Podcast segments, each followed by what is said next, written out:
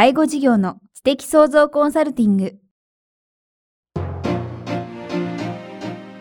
ポッドキャスト介護事業の知的創造コンサルティングでは、介護事業サービスを充実させるヒントはもちろん、介護事業特有のマーケティングや数字を具体的にするアカウンティングの知識を身につけていただける番組です。番組では脳の専門家である長谷川義也がビジネスにおける脳の使い方もお伝えいたします。このポッドキャストは成熟期、衰退期に向かう介護事業を継続、発展させるためのノウハウを提供する医療法人ブレイングループがお届けします。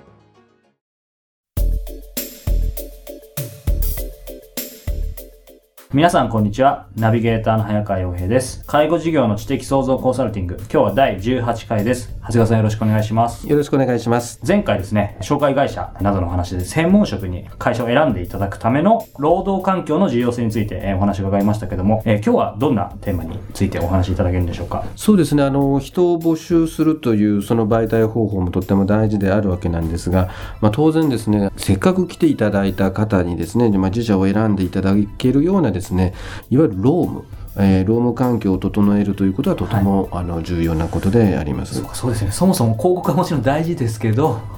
その来て入った方がその労務環境がひどかったら、ハッピーじゃないってことですよね。そうなんですね。まずやはりですね、一番大事なのはもう就業規則を作っていただくということになるんですね。最初特に起業されたようなところの場合はですね、まあそれほど従業員さんの数もいないとですね、はい、まあそもそも作成義務はないんですが、はい、私が思ってるのはもうとにかく起業されたらですね、で、まあ人を雇用する数がどんな人数であろうが、もうとにかく就業規則を作るってことがまず大事だと思います。大事だっていうとですね、また本当にこう売ってるような就業規則もあるんですね。それに自分とこの会社名だけ書いてるなんてとこもあるんですが、やっぱりあの形ばかりのものを作るんではなくてですね、はい、まあ、その後も、えー、本当にやっぱり自分の思い出を持って作ってですね、はい、まあ、やはり年に1回は必ず修正するというようなことが大事だと思いますね。具体的にはどんなところを修正することがポイントなんでしょうか？そうですね、やっぱり企業がですねあの成長するしていくときにはですねいわゆるあの労働環境というのはどんどん変わっていくんですね。はい、ですから例えばあの労働時間が変わる、まあ、働き方が変わるっていうのは当然あの出てくるわけですから、はい、あのそのためにですねやっぱり年に1回具体的なものばかりではなくやっぱり年に1回話するとですねやっぱり現場のニーズに応えてですね、変えていくものというのは必ず出てくるんですね。あの、まあ、今、労働環境、労働時間って話ありましたけど、はい、私もまあ、これまで何回か転職して今、企業に立ったんですけども、はい、やはりある会社にいた時に、まあ、就業規則あるんですけど、やはりもうサービス残業みたいのがすごいあってですね、はいはい、これどうなってんだろうってやっぱり思ったことあるんですけども、うん。うん、やっぱり労働時間っていうのは非常に大事なんですか、ね、そうですね。あの、まあ、今、特にサービス残業っていうのは今後ですね、企業にとってはですね、訴えられてですね、多額の支払いをということも出てるもんですから、やはりこれ避けて通れないと思うんですね。でうちのグループなんかはですね、実はですね、あの労働時間というのは当然就業規則で決まってるんですが、あの超過勤務に関しては実はあの1分単位でお支払いをしています。1分ですか？そうなんですね。で皆さん1分単位でお払い お払いしてるっていうとですね、なんかもう莫大な額をね、あの払っていると思って、こんなんじゃ会社潰れちゃうんじゃないかなと思われる方もいるんですが、実は1分って皆さん時間単位で直すですね、本当数十円なんですね。はいそれこそパートの人でやったらですね1分15円。それこそあの常勤の人であってもせいぜい30円40円なんですね、はい、でそれをですね惜しまずに払うことによってですね従業員の方はうちの企業は1分単位で超過勤務手当を払ってくれるっていうとですねそれだけの効果の方がはるかに高いんですね、はい、で逆に言うとですね人間っていうのはですねそういくらでも払ってくれるというとですね逆にこう仕事が終わってですね普通は着替えてから押したりしちゃうのをちゃんとですねこうもう仕事終わった時点で勤務タイムカードを押してそれから着替えたり、まあ、雑談に入ったりだとかですね逆に1分単位で払うという会社が姿勢を取るとですね従業員の方もすごくモラルがあの高くなっていくんですね、うん、要するにだらだらと仕事したりしないっていうことなんですね。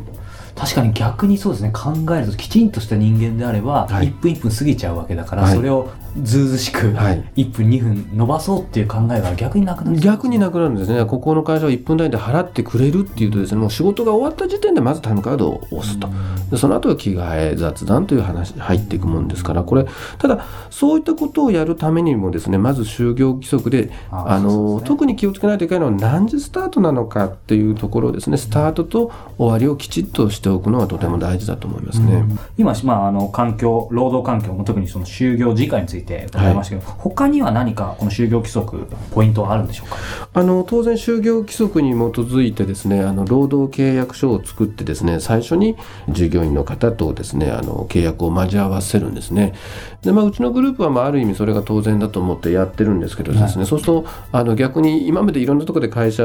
働いてたけどこんなのもらったことないっていう方も結構おられるんですね。だからそこの時点でですねやはりあの改めてあなたはどういう仕事について、でなどういう条件で働いてっていうことを改めてお話をするっていうのはですねやはり従業員の方との信頼を得るという意味ではとてもいいことだと思ってます。であと、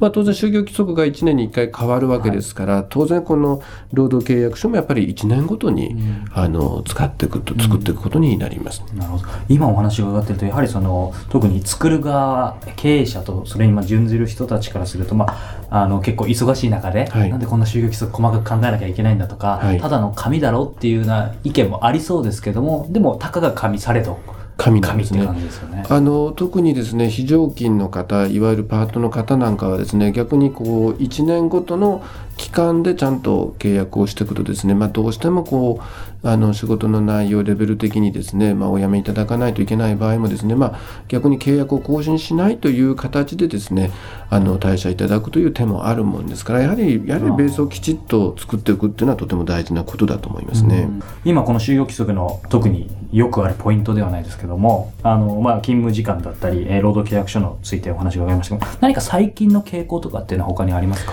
そうですね。あの最近の傾向としてはですね介護休暇っていうのもですねやはり就業規則に記載して届け出をしていくことが大事なんですけどもあの皆さん介護休暇っていうとなんとなくあのあまりイメージがないと思うんですね。で実際実は取得率もですねほとんどもう1%以下と言われているんですが、実はあの介護休暇っていうのはですねあの育児休暇と並列しております。であの育児休暇っていうのはですねほとんどこの世の中でもよく知られていて取得率もすごく高いんですが、やはりあの育児休暇と同じようにですね介護休暇っていうのもやはりあの整備しておく必要はあると思うんですね。これはあのいわゆるあの自分の親だとかですね家族の、えー介護のためにですね、えー休暇を取るという、えーことになりますので、まあ、これからの時代ですねやはり当然我々介護医療を提供しているわけですから自分の身内のために退社するというのはですね、はい。できたら避けていきたいし、まあ、あの最大で3ヶ月ぐらい使うことができるもんですから、まあ、変な話身内のですね介護に携わった経験というのも、また自社に戻ってきていただいてですね生かしていただくというのもとても大事ではないかと思います。こうしたこの労務環境ということで、はい。えー今日お話を伺ってるんですけども、えー今日のまあテーマの軸でも社会保険労務士さん、まあこの辺の、えーと関わりもあると思うんですけども、そうですね。あの実はですね経営者っていうのはですね税務あと法律あとこの労務っていうこの3本柱っていうのは絶対知っていかないといけないんですね。はいで経営者はですねどちらかというとこの税務とかですね法律的なことっていうのは割と関心を持ってるんですけども、はいこの労務っていうのはですねあまり関心を持っていないケースがあるんですね。ですから例えば税理士さんとは顧問契約結んでる、まあ、もしくは弁護士さんとは顧問契約結んでるんですけども、いまあ、いわゆる社会保険労務士さんっていうのはですねあくまでこう給与計算だけしてもらってるっていう関係を使ってる方が多いんですね。でそこをですねあの給与計算だけじゃなくですねやはり、えー毎月ですねきちっとですね定期的なですね顧問契約をしてですねその給与計算以外にやっぱり、まあ、これ本当数万円の契約でいいと思うんですがあのアドバイスをいただくっていうのはとっても有効だと思っておりますね。ですからうちの場合なんかですとですともうとにかく誰か人を雇用する場合は必ず雇用する前にあのその定期的な会議に、えー社会保険労務士さんに相談して何か使える助成金なんかないかということを検討しますし、逆にまあ誰か辞めたいもしくは辞めていただきたいというようなことがあった場合は、えー労務上どういうことに気をつければいいのかということを必ず相談するようにしておりますね。ああなるほどそうですね確かにその時のなんでしょう、感情とかに流されて、はいなんかやめさせちゃって、はい後で何か訴えられたりっていうことも防げるわけですよね。はい、そうですね。だからもうとにかくもう習慣化するんですね。何かあったら、まず自分たちで考える前に、労務士さんに相談をするということをするとですね、実際助成金なんかでもですね、あの、本当にいろんな助成金があってですね、で、すごくコロコロコロコロ変わっていくんですね。だから去年こういう助成金もらいましたよねって言ったら今年はなかったりで逆にまた新しいこ助成金があったりということで本当にうちもですね本当にもう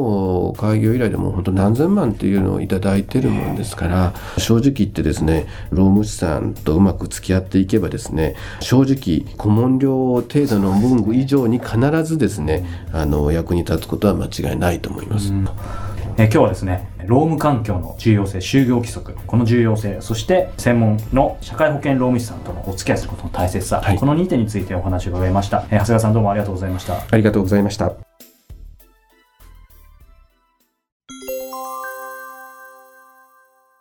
ここで番組からお知らせがあります。ブレイングループではですね、4月16日土曜日、認知症セミナーを開催するそうです。場所はですね、東京五反田学研本社ビル3階ホール、13時から16時、定員150人、会費5000円ということでですね、えー開催するそうです。この認知症セミナーというのは具体的にどんなことを当日お話しいただくんですか？えー私がですね、去年の6月にですね、出版させていただいた、あの、学研から出した、まあ、認知症の家族のための本というのがあるんですが、まあ、その本の中にも書いてある、認知症の正しい知識を得て、得ましょうというのが一つの主題になります。ですから、まあ、あの、看護婦さん、介護職さん、まあ、ご家族の方という、まあ、認知症に関心がある方に、まあ、ちょっと3時間っていう、えー長いセミナーにはなるんですが、あの、その分、認知症の基本的な対応からですね、あの、知識、えーさらに、まあ、あの、こんな社会資本が使えますよというような、まあ、割と幅の広いはい。内容のお話ができるんではないかなというふうに思っております。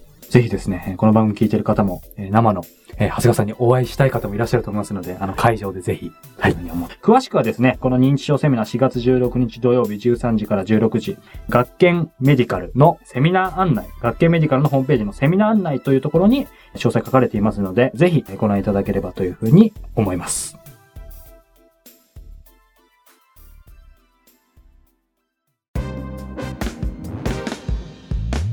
今日のポッドキャストはいかがでしたか？番組では長谷川よしあへの質問をお待ちしております。質問は株式会社在宅のウェブサイトにあるお問い合わせフォームからお申し込みください。サイト URL は http コロンスラッシュスラッシュ bra-in-gr.com スラッシュ zaitac http コロンスラッシュスラッシュブレイン -gr.com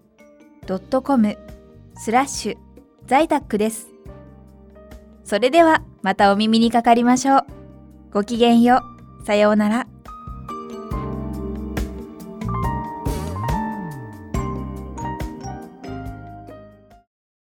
この番組は、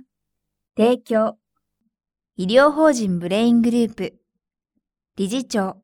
長谷川義也、プロデュース、キクタス、早川洋平、制作協力、若菜はじめ、ナレーション、清水夏美によりお送りいたしました。